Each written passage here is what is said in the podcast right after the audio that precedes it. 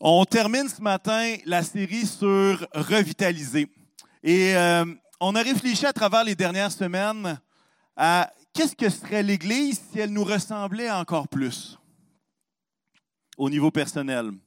On a vu aussi l'effet de la revitalisation du Saint-Esprit sur les premiers croyants, sur la première communauté croyante, puis comment ça a influencé leurs actions et leurs relations les uns avec les autres. On a également la semaine suivante, la deuxième semaine, on a regardé, euh, on a réfléchi sur ce que voulait dire être poussé, dirigé par l'Esprit, revitalisé par la direction du Saint-Esprit dans nos vies. La semaine dernière, on a reçu un enseignement sur la grâce de Dieu qui revitalise nos vies et qui revitalise notre façon de penser. On n'a plus besoin d'essayer de performer pour Jésus. On a besoin euh, simplement d'être des serviteurs de Christ, qui le font à cause de l'amour qui a été manifesté. Et ce matin, on termine la série et je l'intitulerai Revitaliser dans un but, dans un objectif. Dans le premier message, on a vu que la revitalisation du Saint-Esprit influençait grandement le vivre ensemble dans la communauté. Ce matin, j'aimerais qu'on étudie les effets de la revitalisation de l'Esprit sur notre rôle en tant que croyant et en tant qu'Église, et on va toucher au cœur du rôle que nous avons comme croyants et du rôle que nous avons comme Église. Alors, on va ouvrir notre parole ce matin. Pourquoi pas l'ouvrir? Je vous encourage, si vous avez votre application, si vous avez une Bible papier, à l'ouvrir avec moi dans Luc 24. Et puis, on va commencer avec un verset, euh, au verset 45, et je ne vais pas lire avec ça parce que je vais manquer de main. Luc 24. En prenez le temps de tourner ce matin. On va euh, on va être dans Luc, on va être aussi un peu dans Actes. On va lire un peu dans l'Évangile de Jean. On va avoir un bon temps ensemble. Luc 24, 45. Tout ça, ça se passe tout de suite, ben tout de suite, quelques temps après la résurrection de Jésus. Ça dit, alors il leur ouvrit l'intelligence afin qu'ils comprennent les Écritures. Alors on voit ici, c'est Jésus qui est obligé d'ouvrir l'intelligence de ses disciples afin qu'ils comprennent les Écritures. Petite note ici, ça faisait trois ans qu'il était avec Jésus. Il l'avait vu faire plein de miracles. Et malgré cela, Jésus avait besoin d'ouvrir leur intelligence pour qu'ils comprennent les Écritures. Hmm, intéressant, n'est-ce pas? À quel point nous aussi, on a besoin d'être revitalisés par l'Esprit pour comprendre les Écritures. Que Jésus ouvre nos intelligences afin que ce ne soit pas juste des mots, mais que ce soit esprit et vie. Amen? On continue notre lecture. Et il leur dit, Ainsi il était écrit, il fallait que cela arrive, que le Messie souffrirait et qu'il ressusciterait le troisième jour, et que la repentance et le pardon des péchés seraient prêchés en son nom à toutes les nations, à commencer par Jérusalem. Il va dire à ses disciples, vous êtes témoins de ces choses. Et voici que j'enverrai sur vous ce que mon Père a promis. Là, il fait référence au Saint-Esprit. Quant à vous, restez dans la ville de Jérusalem jusqu'à ce que vous soyez revêtus de la puissance d'en haut. Prions ensemble ce matin. Seigneur éternel, merci pour ta parole. Merci Seigneur parce qu'elle est vivante. Merci Seigneur parce que ton esprit est vivant. Il parle, il agit, il dirige, il nous revitalise, il redonne la vie à ce qui est stagnant ou ce qui est mort. Jésus, merci Seigneur pour la vie dynamique qu'il y a dans ta présence. Seigneur, puisses-tu toucher nos cœurs ce matin? Puisses-tu ouvrir nos intelligences afin que nous comprenions ta parole? Et non seulement que nous la comprenions, Seigneur, que nous puissions la mettre en pratique afin que nous puissions porter du fruit pour toi, Jésus. Alors, Seigneur, puisses-tu faire du bien à chacun? Seigneur, puisses-tu nous permettre de faire un pas vers toi? Et Seigneur, que la gloire te revienne, Jésus. Équipe-nous de ton esprit ce matin, dans le nom de Jésus. Amen. Amen. Alors, on a ce passage-là qui est après la résurrection de Jésus. Et quelques jours après, je ne saurais dire exactement le nombre, quelques jours après, Jésus va monter au ciel. On parle de l'ascension, où est-ce qu'il va monter au ciel devant ses disciples? Alors imaginez la scène, vous faites partie des douze, et tout d'un coup, il y en a un qui commence à lever, et il n'y a pas de plateforme hydraulique. Il monte vers le ciel. Et voici les paroles que Jésus va donner à ses disciples alors qu'il est en train de monter. Intéressant, n'est-ce pas? Si j'étais Jésus et que c'était mon dernier moment de parler aux disciples, Peut-être que je voudrais, et là je ne suis pas en train de dire que je m'imagine comme Jésus, mais j'essaie juste d'imaginer que tu ne dis pas des paroles en l'air quand tu sais que c'est tes dernières paroles. Vous comprenez ce que je veux dire? Alors voici ce qu'il va dire dans Acte 1, 8, quelques jours après Luc 24. Il va dire, mais vous recevrez une puissance lorsque le Saint-Esprit viendra sur vous, et vous serez mes témoins à Jérusalem, dans toute la Judée, dans la Samarie et jusqu'aux extrémités de la terre. Après avoir dit cela, il s'éleva dans les airs pendant qu'il regardait, et une nuée le cacha à leurs yeux. Hmm. Dernière parole de Jésus à ses disciples.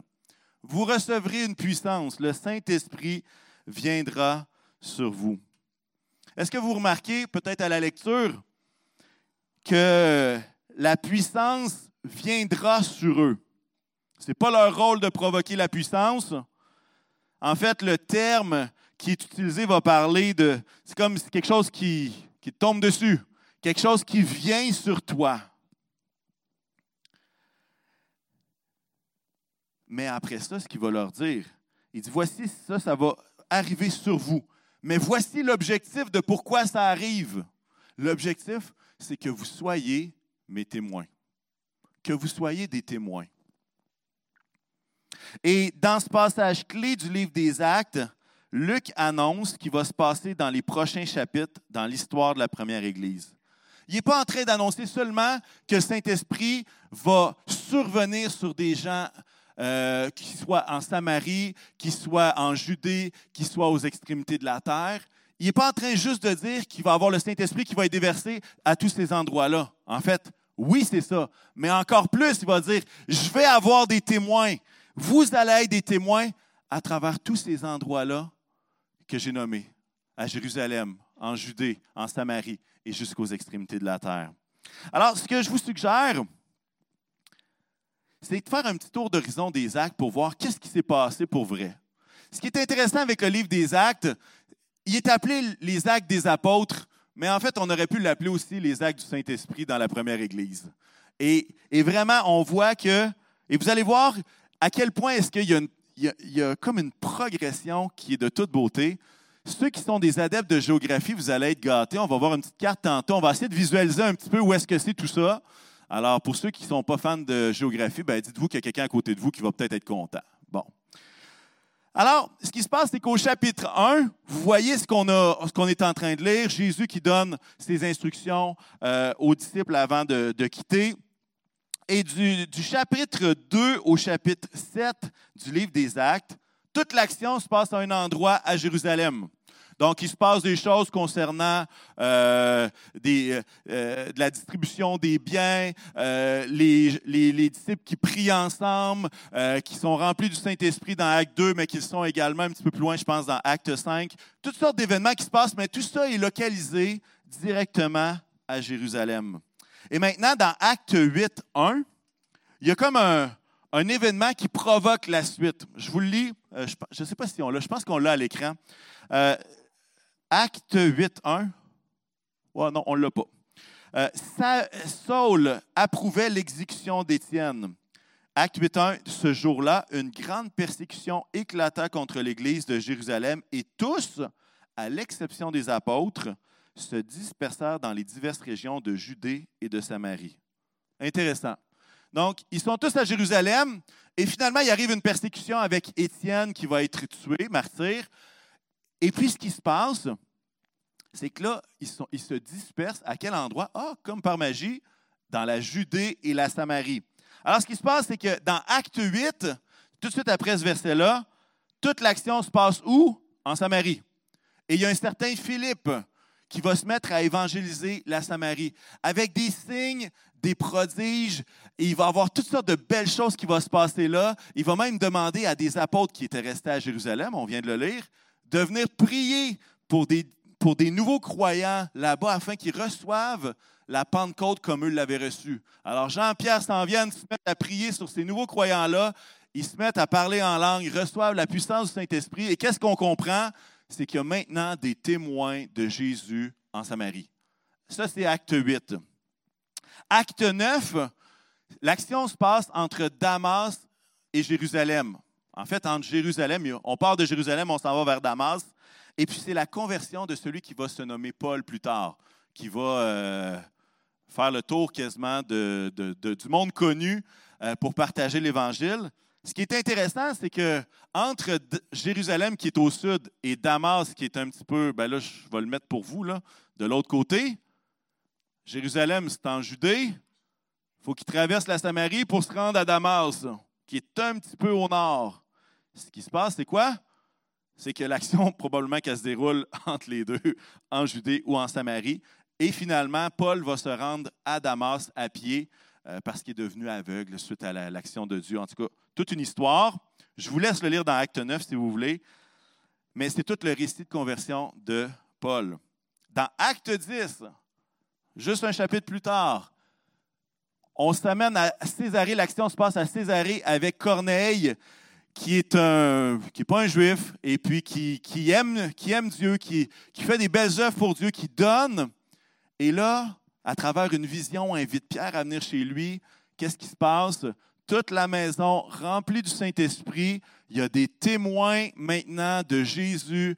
Euh, et ça, c'est en Judée, c'est la Judée romaine. C'est Césarée, c'est comme la limite de la Judée. Bref, tout ça pour dire que en Judée, il se passe quelque chose encore de formidable. Le Saint-Esprit est déversé là. Et non seulement ça, il y a des témoins qui se ramassent là. Là, vous savez pas ce que je m'enligne. Inquiétez-vous pas, on va voir la, carte après, ça va faire du sens, OK? À partir de Acte 11, on commence à aller un petit peu plus loin. Ça va dire la chose suivante, Acte 11, 19. Ceux qui avaient été dispersés lors de la persécution survenue après la mort d'Étienne allèrent jusqu'en Phénicie, dans l'île de Chypre et à Antioche. Mais il n'annonçait la parole qu'aux Juifs. Verset 20, cependant, certains d'entre eux qui étaient originaires de Chypre et de Cyrène, ça, Cyrène, c'est en Afrique, vinrent à Antioche et s'adressèrent aussi aux non-juifs pour leur adresser la bonne nouvelle du Seigneur Jésus. Donc, à partir du, chapitre 11, on dépasse la Judée, on dépasse la Samarie, on dépasse Jérusalem, et là, on commence à explorer un peu les extrémités de la terre. Petite note, peut-être euh, J'aurais peut-être pas beaucoup d'amène, mais intéressant que Dieu a utilisé la persécution pour répandre la bonne nouvelle, pour éviter que ça reste juste à Jérusalem. C'est la persécution qui a fait en sorte qu'ils sont allés en, Samarie, qu'ils sont allés en Judée. Et c'est la persécution aussi qui les amène même un peu plus loin que ça. Intéressant, n'est-ce pas? On regarde la carte ensemble. Et là, c'était mon plaisir. Je me disais, tant qu'à avoir un écran de cinéma, autant en profiter. OK, j'ai mon petit pointeur. Je ne sais pas s'il marche. J'espère que oui. Il est supposé marcher. Et boy. Vous le voyez? Jérusalem, en bas à gauche, à droite. OK, vous le voyez, mon petit pointeur? OK, Damas, c'est juste là. La Samarie, c'est à peu près ici. Césarée, la Judée, c'est à peu près ça comme ça. OK? Donc, l'Évangile commence à Jérusalem, et Samarie, Judée, c'est à peu près ici. Quand on dit que ça s'étend un petit peu plus loin, l'île de Chypre, Antioche, c'est là. Vous comprenez? Et puis quand je vous disais Cyrène tout à l'heure, il y a des gens qui venaient de Cyrène et qui euh, sont venus évangéliser là-bas, même aux non-juifs. Cyrène, c'est ici. C'est en Afrique du Nord. OK? Maintenant, ce qui se passe, c'est que ça, c'est les onze premiers chapitres du livre des Actes. Intéressant, mais c'est quand même une petite région du globe, n'est-ce pas? Maintenant, ce qui est phénoménal, c'est que après du chapitre 13 jusqu'au chapitre 28, ça se répand. Ah, on, peut, on peut revenir à la carte. Oui, merci beaucoup. On peut revenir à la carte et je vais essayer d'ouvrir mes yeux parce que d'ici, je vois moins bien que quand j'étais sur mon écran d'ordinateur, quand il était devant moi. Ce qui se passe, c'est qu'on va voir que l'apôtre Paul, on voit notre, euh, notre petit pointeur, va aller à Derbe, il va visiter toutes sortes d'églises ici. Ensuite de ça, Pasteur Paul nous a parlé que l'Esprit les dirigeait. Ils voulaient aller en Bithynie, mais l'Esprit les empêchait parce qu'il était, il était passé par la Missie. Et là, je ne la vois pas, mais elle doit être dans ce coin-là.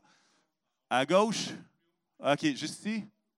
Désolé, je ne le vois pas. Mais je sais que c'est dans ce coin-là. Je suis direct dessus? Bon, ben, c'est l'esprit, ça. OK. Peut-être vos directions aussi. Non seulement ça, il les a empêchés, ils voulaient aller en Missie, ils ont décidé d'aller en Bithynie et l'Esprit les a empêchés. Fait qu'après ça, ils ont dit, hey, on va aller, il y a un rêve, on va aller en Macédoine. C'est où la Macédoine? C'est ici. Ils vont visiter Philippe, qui est ici. Mais l'apôtre Paul va aussi aller voir les Corinthiens, il va aller voir les Athéniens, Athènes, et va même aller jusqu'à Sicile et Rome, qui est dans ce coin-là. Je le vois mal, mais je sais qu'il est là. Un peu en haut. En tout cas, au, bout complètement. vous êtes bon, hein? C'est le fun, les petits pointeurs. Mais pouvez-vous imaginer qu'est-ce qui est en train de se passer? Vous recevrez une puissance et vous serez mes témoins. Attendez, on y va. OK. À Jérusalem, vous serez mes témoins en Judée, en Samarie, et jusqu'aux extrémités de la terre. Il n'y avait pas d'avion à ce moment-là. Hein? Les déplacements, ce n'était pas comme nous autres. Et ce qui se passe, c'est que les croyants deviennent des témoins dans chacun de ces endroits-là. Et quand on lit l'épître aux Thessaloniciens, ben, il y a une ville de Thessalonique qui est, euh, qui est en Grèce, ou en tout cas dans ce coin-là. Il y a les Corinthiens qui sont là, qui est une église qui a été fondée par Paul et d'autres témoins qui se sont rendus jusque là-bas. Et c'est tellement merveilleux de voir à quel point il y a des témoins de la mort et la résurrection de Jésus qui s'implantent dans tout le monde et dans tout l'Empire romain, finalement, de cette époque-là. Alors, je ferme la parenthèse pour la, la, petite donnée géographique, tant mieux si vous avez apprécié. Mais des fois, c'est le fun de voir, il était où pour vrai, puis c'était des vrais déplacements. Des fois, on lit la Bible puis on dit Ah, il est allé, il est allé à Thessalonique. Ah, ça devait être à côté. Ah, puis il est reparti à Corinthe. Ah, une petite journée de bateau. Mais quand on regarde les distances, on fait Attends un peu, là, il y a, quelque chose là. Quand, quand il se rend justement dans les îles, c'est de la navigation, là. C'est pas, euh, c'est pas juste une partie de pêche avec une petite chaloupe. Même si on espère fort avoir une chaloupe un jour. Non seulement il y a une transition qui est en train de s'effectuer, alors que tout est dispersé dans tout l'Empire et que les croyants se mettent à partager. Ce qui est en train de se passer aussi, c'est qu'il y a une transition au niveau culturel dans l'Église. Les rôles se définissent de façon nouvelle parce que ce n'est pas juste les Juifs qui sont, euh, qui sont des témoins. En fait, dans Acte 6, on voit qu'il y a des hellénistes qui servent. Ça, c'est des Juifs qui sont nés en dehors d'Israël et qui parlent le grec. Dans Acte 13, on voit qu'il y a des prophètes, il y a des anciens qui viennent d'Antioche, Antioche qui est en haut à droite. Euh, il y en a d'autres qui viennent de Cyrène en Afrique, et il y en avait un autre qui était élevé avec le méchant roi Hérode. Dans Luc et Actes, on voit non seulement ça, on voit la place importante des femmes dans la communauté chrétienne selon Luc. Il y a des femmes qui sont des disciples de Jésus. Saul de Tarse persécutait les hommes et les femmes. Euh, il y a des femmes qui se convertissent. Priscille devient une collaboratrice de Paul. Il y a quatre prophétesses également. Et ce qu'on voit, c'est que les témoins, ce n'est pas juste les apôtres, les disciples qui suivaient Jésus, mais ce qui est en train de se passer, c'est qu'il y a une multiplication des témoins qui vont jusqu'aux extrémités de la terre pour annoncer l'Évangile. Ils ont reçu la puissance de Dieu pour être quoi? Pour être des témoins. Pour être des témoins. J'aimerais te dire ce matin, que recevoir la puissance du Saint-Esprit n'est pas principalement pour t'édifier toi-même, ni même pour passer à un autre stade dans ta relation avec Jésus. Ce n'est pas non plus pour avoir des émotions émoustillantes, mais le but premier, c'est que tu sois un témoin de Jésus. Je devrais entendre un Amen à ça. Et si ça te permet de t'édifier toi-même, ben merci Seigneur. Puis si ça te permet euh, justement d'aller plus loin dans ta relation avec Jésus, ben gloire à Dieu. Mais le premier but pour lequel Jésus nous remplit et le Saint-Esprit nous remplit de sa puissance, c'est afin qu'on soit des témoins. Des témoins. Je crois que ce matin, alors que je me préparais pour ce message, je crois que ce matin, Dieu appelle plusieurs qui ont déjà expérimenté la puissance du Saint-Esprit dans leur vie, plusieurs qui ont fait de Jésus leur Seigneur, je pense que Jésus appelle plusieurs à être revitalisés par l'Esprit, non pas pour que leur vie soit parfaite, mais pour qu'ils redécouvrent ce que ça signifie d'être un témoin. Redécouvrir ce que ça signifie être un témoin. Et parfois, on lit le livre des actes, puis on dit, ben, être un témoin, c'est prendre ses clics, puis ses claques, puis c'est de faire le tour du monde. Malheureusement, c'est un peu limitatif comme définition. Puis, ce que j'ai fait, c'est que j'ai fouillé l'origine du mot témoin pour vraiment comprendre c'est quoi ça veut dire, ça, être un témoin. Parce que pour nous, être un témoin, c'est d'être appelé en cours, peut-être. Puis qui, qui a été témoigné en cours pour une cause criminelle? dire, là, je ne veux pas que vous leviez la main, ce n'est pas, le but. Là. Mais vous comprenez que moi, je ne suis jamais allé en cours pour témoigner. Euh, c'est un langage qui est oui, familier parce qu'on a vu des émissions à la TV avec un témoin qui arrive avec un, truc scientifique, mais c'est quoi être un témoin? C'est quoi être un témoin à cette époque-là? Qu'est-ce que voulait dire ce mot-là? Il y a deux, même trois significations, j'aimerais vous les partager ce matin. Le premier, c'est quelqu'un qui parle de faits connus par lui-même, comme un sens légal, témoin. Et dans les évangiles, on voit ça nous avons été témoins de la mort et de la résurrection de Jésus. Jacinthe, est-ce que tu peux aller au premier texte qu'on a vu au départ dans Luc 24, versets 45-48? Et on le voit très, très bien à ce moment-là. Wow, merci beaucoup. Très apprécié. Jésus va dire, il leur ouvrit l'intelligence afin qu'ils comprennent les Écritures. Et il leur dit, ainsi il est écrit, il fallait que cela arrive, que le Messie souffrirait et qu'il ressusciterait le troisième jour et que la repentance, pardon des péchés serait prêchée. Verset 48, vous êtes témoins de ces choses. Vous les avez vues. Vous les avez, vous les avez eues direct dans la face. Là. Vous, vous avez été là quand ça s'est passé.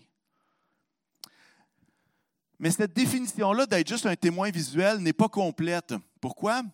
Parce que pour les disciples, non seulement c'était une question de voir, mais il y avait une question d'expliquer l'importance et la signification. Et dans le passage, qu'est-ce que ça dit?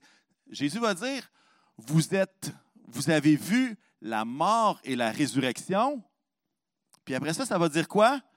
Et que la repentance et le pardon des péchés seraient prêchés en son nom. Ça, c'est l'importance.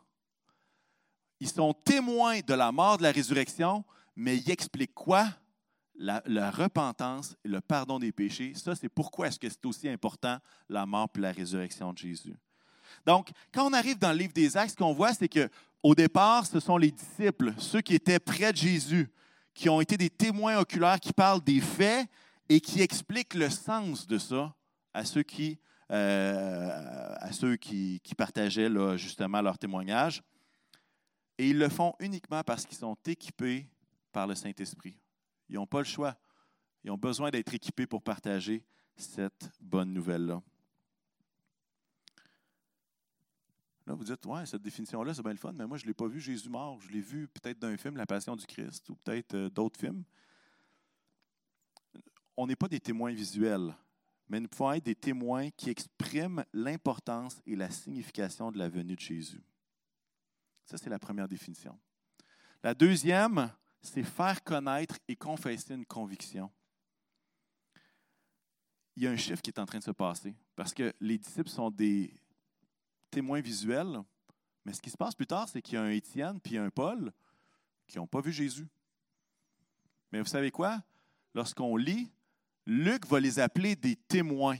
Il va, il va les appeler, puis volontairement, il l'appelle un témoin, même s'il n'a pas vu. Et là, on se dit, OK, mais comment est-ce que c'est possible? La, la, définition du terme va plus loin que juste le témoin visuel. C'est que être un témoin, c'est faire connaître et confesser une conviction. Être témoin de ce que tu as vu et entendu.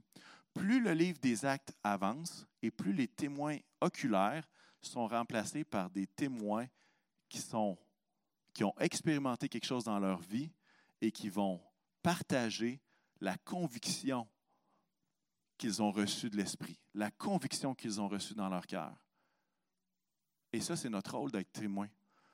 D'être témoin, ce n'est pas juste de dire hey, j'ai vu Jésus, mais j'ai vu qu'est-ce que Dieu a fait. J'ai vu la signification, la pertinence de ce que Jésus a accompli. Et cette assurance-là leur provient directement de la puissance du Saint-Esprit. Est-ce que ça se pourrait?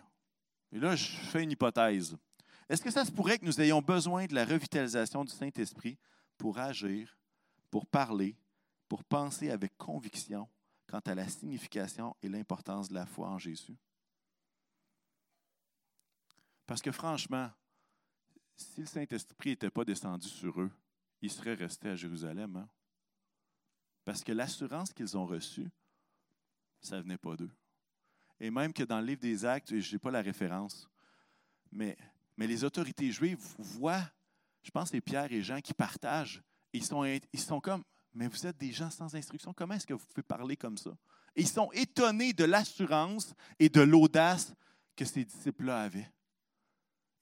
Et, le chiffre n'est pas compliqué. Hein? le seul changement entre le avant et l'après, c'est ce qui s'est passé à la Pentecôte. C'est le revêtement du Saint-Esprit. C'est l'œuvre du Saint-Esprit dans leur vie. La revitalisation du Saint-Esprit a un but, c'est d'être un témoin. Qu'est-ce que ça veut dire confesser une conviction? Faire connaître une conviction. Je vous donne quelques petits exemples, juste à l'approche des fêtes, ça peut être utile. Confesser une conviction, c'est de rester pur quand tes collègues se mettent à dénigrer une autre personne. Faire connaître une conviction, c'est d'être capable de dire qu'on n'ira pas au bar de danseuse sous aucun prétexte. Vous dites, il y a encore du monde qui suggère ça. Ben voyons. Ça ne se passe pas dans mon lieu de travail. Je travaille à l'église quand même, OK? Mais franchement, à l'université, euh, il a fallu que je le dise à mes amis, là. Il n'était pas question que je me pointe là. Puis j'aurais pu avoir euh, soirée toute payée, là, si j'avais voulu, là. Il voulait absolument me voir là. Mais exprimer une conviction, c'est d'être capable de faire comprendre que non, ça, ça passe pas au conseil, ça. Vous ne serez pas capable de me traîner là. Malheureusement, je suis plus grand que vous autres. Faire connaître une conviction à l'approche des fêtes, ce n'est pas abuser d'alcool pendant nos célébrations de Noël et d'être une bénédiction complète pour nos familles. Je parle d'être une bénédiction, pas d'être bougon. Une bénédiction pour nos familles. Ça, c'est exprimer une conviction. Je pourrais faire une liste de 3000 items de qu'est-ce que ça pourrait être. Pourquoi est-ce que je vous dis ça? C'est parce qu'exprimer une conviction, ça ne veut pas nécessairement dire de taper sur le monde à coups de verset. Exprimer une conviction, c'est de vivre le message de Jésus. Puis d'être capable d'expliquer la signification et l'importance de ce que Jésus a fait. Nos actions parlent. Pour une personne, qui a fait le tour du monde pour être un témoin. Il y en avait 3000 autres qui étaient, qui étaient dans leur ville et qui, par leur action, démontraient des choses incroyables pour le Seigneur. On l'a vu dans le premier message, la communion fraternelle qu'il y avait, ils partageaient leurs biens, c'est un témoignage pour toutes les autres. Qui rompaient le pain ensemble, qui prenaient plaisir à se rappeler de Jésus ensemble, c'est un témoignage pour toutes les autres. Que quand ils étaient dans la souffrance, ils n'étaient pas découragés, ils priaient ensemble, ça c'est un témoignage pour toutes les autres. Et quand il vivait le message, c'est un témoignage pour toutes les autres. Être un témoin, ça ne veut pas dire d'aller à toutes les nations pour parler. Puis, de, puis je ne dis pas que ce n'est pas ça, mais ce n'est pas juste ça. Vous comprenez ce que j'essaie de dire? Le Saint-Esprit veut te revitaliser pour que tu sois un témoin, non par tes forces, mais par la force de Dieu. C'est une grâce d'être un témoin. Puis je trouve que l'occasion de Noël est tellement une belle occasion d'être des témoins dans nos familles. Tu sais, ils sont, ils sont obligés de nous inviter. Ah, c'est une blague. Ils ne sont pas obligés. Mais ce que je veux dire, c'est que c'est un moment où c'est naturel d'être ensemble. Puis même dans ma famille, on, loue un chalet, on est quelques jours ensemble, puis tu sais, il y a une différence entre être une soirée ensemble, puis dormir à la même place, puis te réveiller avec tes cheveux tout croche le lendemain, avec ton humeur à 8 heures du matin, quand les enfants se sont réveillés trop tôt puis qu'ils ont réveillé tout le monde. Là, tu vois des fois le vrai caractère qui ressort. C'est de toute beauté.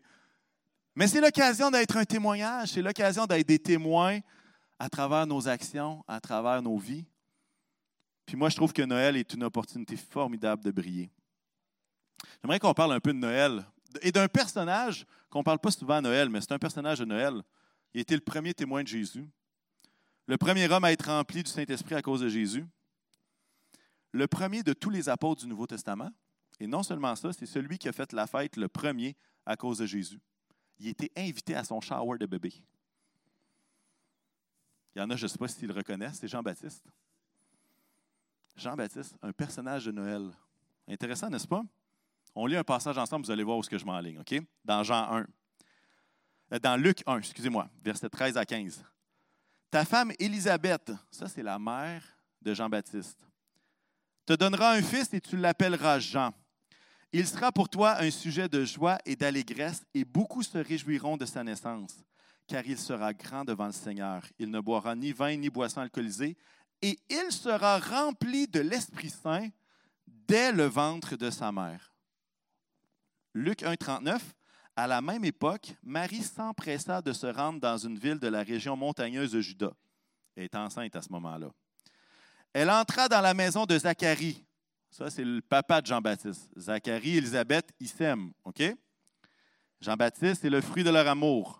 Verset 40. Elle entra, Marie entra dans la maison de Zacharie et salua Élisabeth. Dès qu'Élisabeth entendit la salutation de Marie, son enfant remua brusquement en elle et elle fut remplie du Saint-Esprit. Il était là, le shower de bébé. Trois mois avant, ouais, ça a de l'allure. Ça, c'était à peu près le bon timing. Il était rempli du Saint-Esprit dans le ventre de sa mère. C'est intéressant que dans Luc 1, il y a trois personnes qui sont remplies du Saint-Esprit. Élisabeth, Zacharie et Jean-Baptiste. Leur mission, être un témoin, être des témoins. Luc commence son évangile et le livre des actes sur l'importance de l'esprit et comment on peut être des témoins. J'aimerais qu'on lise un texte, un magnifique texte qui parle de Noël, qui parle de Jean-Baptiste et qui parle de Jésus. Là, vous êtes, waouh, c'est un bon mélange, ça. Puis je vais même demander à notre sœur Priscille de nous le lire. Alors, une voix un peu plus douce, ça va être de toute beauté. Alors, Priscille, je te laisse aller. C'est dans Jean 1, versets 1 à 16. On t'écoute.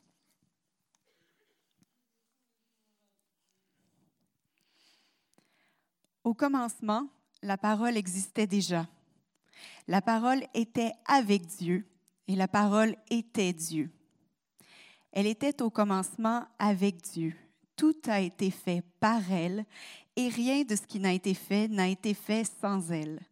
En elle, il y avait la vie et cette vie était la lumière des êtres humains. La lumière brille dans les ténèbres et les ténèbres ne l'ont pas accueillie. Il y eut un homme envoyé par Dieu. Son nom était Jean. Il vint comme témoin pour rendre témoignage à la lumière, afin que tous croient par lui.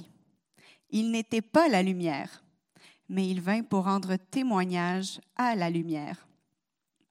Cette lumière était la vraie lumière qui, en venant dans le monde, éclaire tout être humain. Elle était dans le monde et le monde a été fait par elle. Pourtant, le monde ne l'a pas reconnue. Elle est venue chez les siens, et les siens ne l'ont pas accueillie. Mais à tous ceux qui l'ont acceptée, à ceux qui croient en son nom, elle a donné le droit de devenir enfants de Dieu, puisqu'ils sont nés non du fait de la nature, ni par une volonté humaine, ni par la volonté d'un mari, mais qu'ils sont nés de Dieu. Et la parole s'est faite homme elle a habité parmi nous, pleine de grâce et de vérité, et nous avons contemplé sa gloire, une gloire comme celle du Fils unique venu du Père. Jean lui a rendu témoignage et s'est écrié, C'est celui à propos duquel j'ai dit, Celui qui vient après moi m'a précédé, car il était avant moi. Nous avons tous reçu de sa plénitude et grâce sur grâce. Amen. Merci beaucoup, Priscille. Quel passage magnifique. Il y a un homme envoyé par Dieu. Son nom était Jean. Il vint comme quoi? Comme un témoin, pour rendre témoignage à la lumière. Et pour ceux qui ne sont peut-être pas familiers avec ce passage-là, quand ça parle de la parole existait déjà, la parole était avec Dieu, ici c'est un mot qui est utilisé et qui veut dire, dans le sens, c'est comme Jésus. OK? Jean lui a rendu témoignage. Jésus est le centre. Jésus est le centre de Noël. J'espère. Il y a beaucoup de, choses qui essaient de, de lui voler l'attention. Que ce soit le Père Noël, que ce soit les cadeaux, que ce soit les congés fériés, peu importe. Mais Jésus demeure le centre de Noël. Et Jean-Baptiste était un témoin de cette lumière-là un très beau modèle de témoin. Et j'aimerais qu'on puisse prendre l'exemple de Jean-Baptiste et qu'on puisse découvrir ensemble c'est quoi un témoin de Jésus? Parce qu'en fait, c'est clair dans la Bible que Jean-Baptiste est un témoin. Il a préparé le chemin du Seigneur. C'est un témoin de la lumière. Ils se sont croisés même. Et quatre petits éléments rapidement.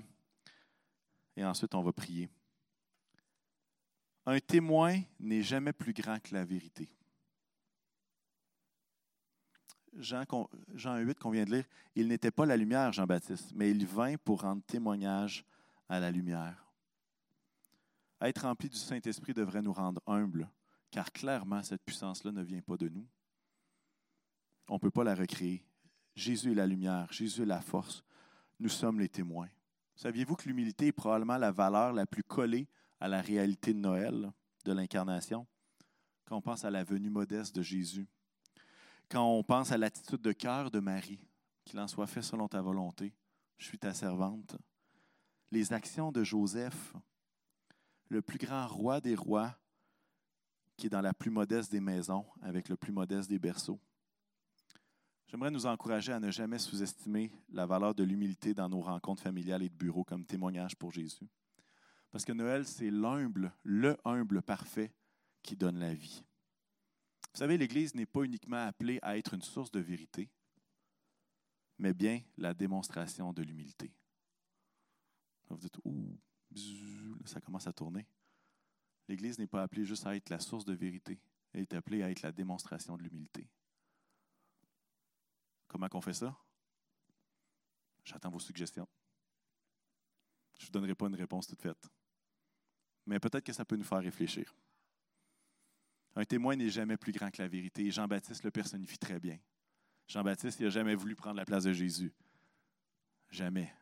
Parce qu'il savait qu'il était. C'était pas celui, c'était pas son rôle à lui. Son rôle à lui, c'était d'être un témoin. Un témoin a un but, que la vérité soit connue. Jean 7 va dire Il vint comme témoin pour rendre témoignage à la lumière afin que tous croient par lui. Vous savez, le rôle d'un témoin, c'est de pointer vers la vérité. C'est de pointer vers la vérité. Ce n'est pas de dire Hey, j'ai quelque chose à dire. C'est plutôt de dire hey, regarde là-bas, voici elle est où la vérité. Parfois, on, veut que les gens nous suivent puis qu'ils suivent Jésus en même temps.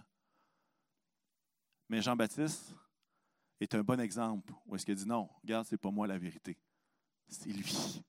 C'est lui. Dans Jean 1, 35, 37, ça va dire la chose suivante, c'est merveilleux. Le lendemain, Jean-Baptiste est encore là avec deux de ses disciples il vit Jésus passer et dit, Voici l'agneau de Dieu.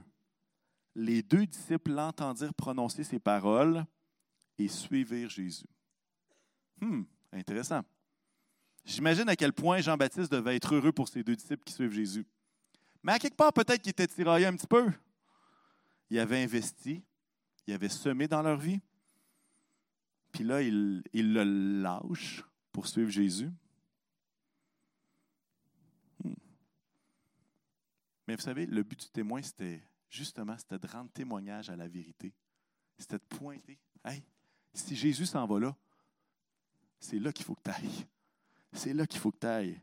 Et pendant la, période des fêtes, je vous, souhaite d'être un témoin qui va semer, qui va investir, qui va encourager ceux qui vous entourent. Puis même si vous ne suivez pas dans toutes vos façons de voir la vie, même si vous ne suivez pas dans toutes vos croyances, dans toute la doctrine que vous avez présentement, s'ils ont vu Jésus en, vous, puis s'ils font un pas vers Jésus, vous avez été un témoin. L'Église est, l'Église est appelée à bâtir le royaume et non son propre royaume. Pointer les gens vers Jésus et laisser Jésus les diriger à l'endroit où est-ce que lui veut. Amen. Notre job, c'est de semer, hein? notre job, c'est d'investir. Donc, un témoin n'est jamais plus grand que la vérité. Un témoin a un but, c'est que la vérité soit connue. Un témoin exprime une conviction. Et dans Jean 1, 32, 34, vous avez le dernier passage, mais je vous donne le contexte. Jean rendit aussi ce témoignage. J'ai vu l'Esprit descendre du ciel comme une colombe et s'arrêter sur lui.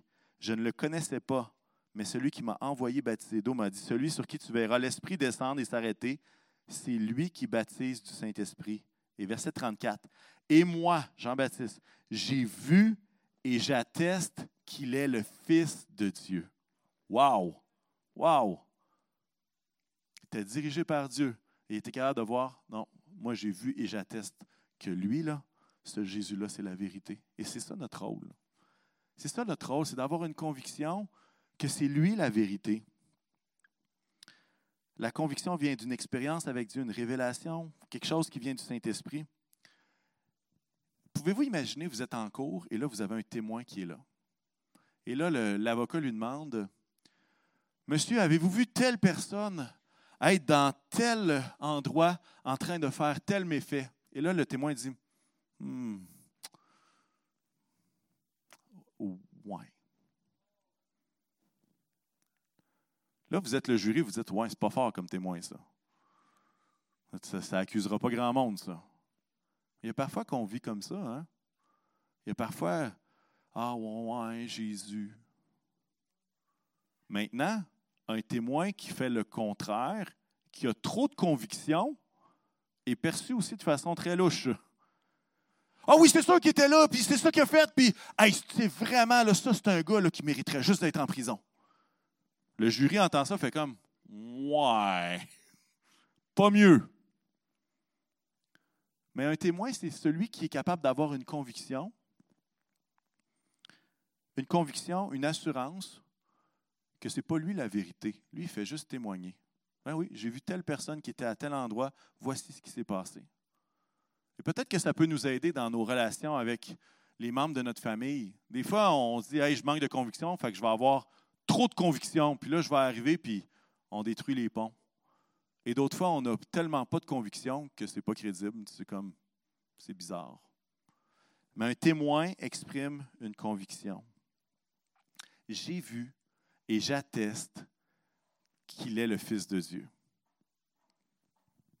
C'est génial. Si on a à sortir d'urgence, c'est pelleté. De toute beauté. Pour ceux qui sont sur l'enregistrement, faites comme si j'avais rien dit. Finalement, dernier point, un témoin veut disparaître pour que la vérité soit évidente. Un des versets que j'apprécie beaucoup et qui me fait aimer Jean-Baptiste, c'est celui-là. Il faut qu'il croisse et que je diminue. Il faut qu'il croisse et que je diminue. Un pasteur a déjà dit la chose suivante. J'espère que lorsque quelqu'un viendra dans mon bureau, il entre en passant me rencontrer, mais qu'il ressorte en ayant rencontré Jésus. Puis ça, ce n'est pas juste les pasteurs qui peuvent penser ça, OK? Mais j'espère que les gens, quand ils vont penser venir me voir, qu'ils puissent rencontrer Jésus en moi. Un témoin veut disparaître pour que la vérité soit évidente. Et moi, je souhaite que Noël soit pour chacun de nous une occasion de laisser plus de place à Dieu dans nos vies pour que lui grandisse et pour que nous, on puisse diminuer. Alors que je vais inviter les musiciens à venir me rejoindre à ce moment-ci. Être vitalisé, c'est l'œuvre souveraine de Dieu. C'est pas toi qui le provoque. C'est pas toi qui, après avoir accumulé cinq heures de prière non-stop, dans une période d'un mois, fait en sorte que le Saint-Esprit est obligé de descendre ou survenir sur toi. C'est l'œuvre souveraine de Dieu qui arrive sur quelqu'un comme on l'a vu tout à l'heure. Mais la chose qu'on peut faire, par contre, c'est de laisser plus d'espace à Dieu dans nos vies. De laisser plus d'espace afin que ce soit Dieu qui remplisse l'espace qui est vacant. Je ne sais pas si vous avez déjà vu cette image-là. Je vais essayer de ne pas me planter d'un fil. C'est que parfois, notre orgueil, notre ego, notre façon de voir, fait en sorte que notre cœur est plein de nous-mêmes. Puis même si on voulait, on dit euh, Saint-Esprit, je t'invite à venir, il n'y a pas d'endroit. Comme une maison trop encombrée qui reste même plus de place pour mettre un cadre ou de mettre un meuble de plus. Il faut qu'il croise et que je diminue. Je crois qu'il y a quelque chose dans Noël qui est particulièrement frappant là-dedans. Alors que Jésus s'est dépouillé lui-même. Alors que Jésus a mis de côté même sa divinité. Il était avec Dieu dans le ciel. Avait tout ce qu'il avait de besoin. Mais il a décidé de prendre la forme d'un homme et dire, il faut que l'œuvre du royaume grandisse et que moi je diminue. maintenant, on peut prier Seigneur, remplis-moi. Mais si notre cœur et notre vie est tellement pleine qu'il n'y a pas d'espace pour recevoir rien de Dieu, c'est difficile.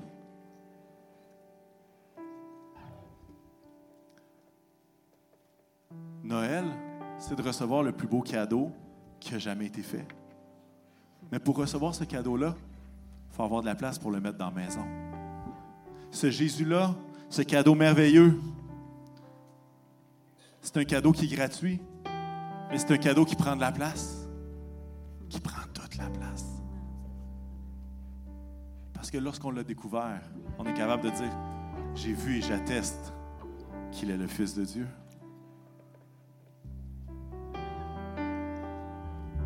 Je sais qu'il y a tellement de préparatifs pour Noël. Il y a tellement de courses, de folie dans les magasins. Il y a tellement de choses qui peuvent accaparer nos pensées. Je suis au courant de tout ça. J'essaie de faire le ménage, moi aussi. Mais que ce Noël puisse être un moment où est-ce que lui grandit et que moi je diminue. Si on veut être revitalisé par l'Esprit, pourquoi est-ce qu'on ne lui laisserait pas la place?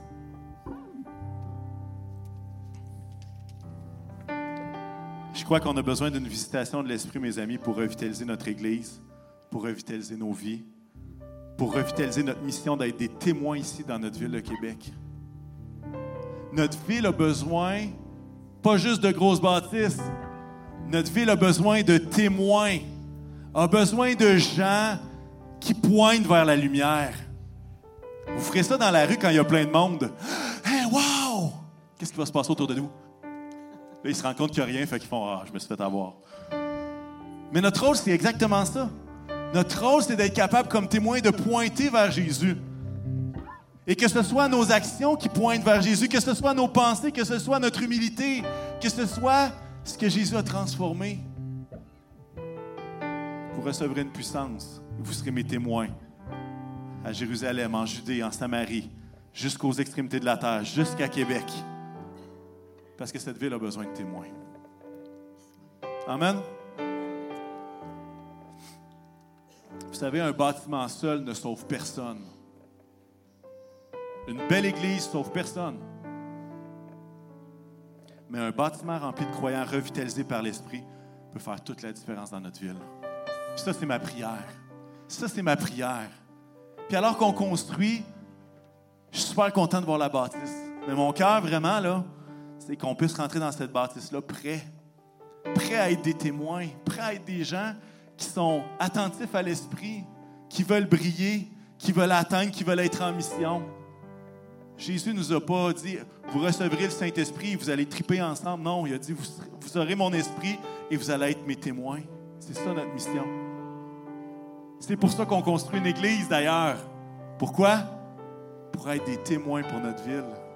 Savez-vous quoi? C'est merveilleux. On est en haut d'une colline. une ville sur une colline ne peut être cachée. On ne peut pas la cacher. De la même façon que notre lumière brille devant tous les hommes, afin qu'ils reconnaissent que Jésus est en vous, que Jésus est vivant. Est-ce qu'on peut se lever ensemble?